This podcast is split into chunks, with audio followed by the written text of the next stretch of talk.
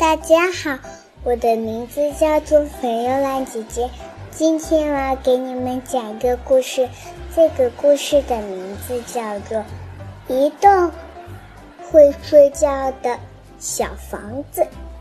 有一个小房子，里面有一张柔软的床，床上躺着一个老奶奶，老奶奶背上。躺着一个小女孩，老奶奶和小女孩的旁边躺着一只狗，狗背上躺着一只猫，猫背上躺着一只小老虎，小老鼠。有一栋小小的房子，里面一张柔软的床。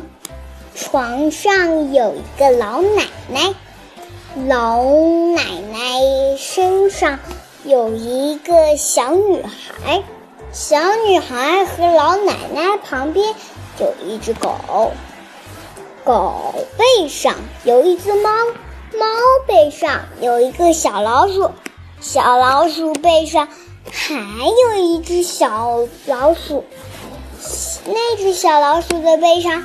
还有一只小蚂蚁，那只小蚂蚁的背上还有一只小蚂蚁。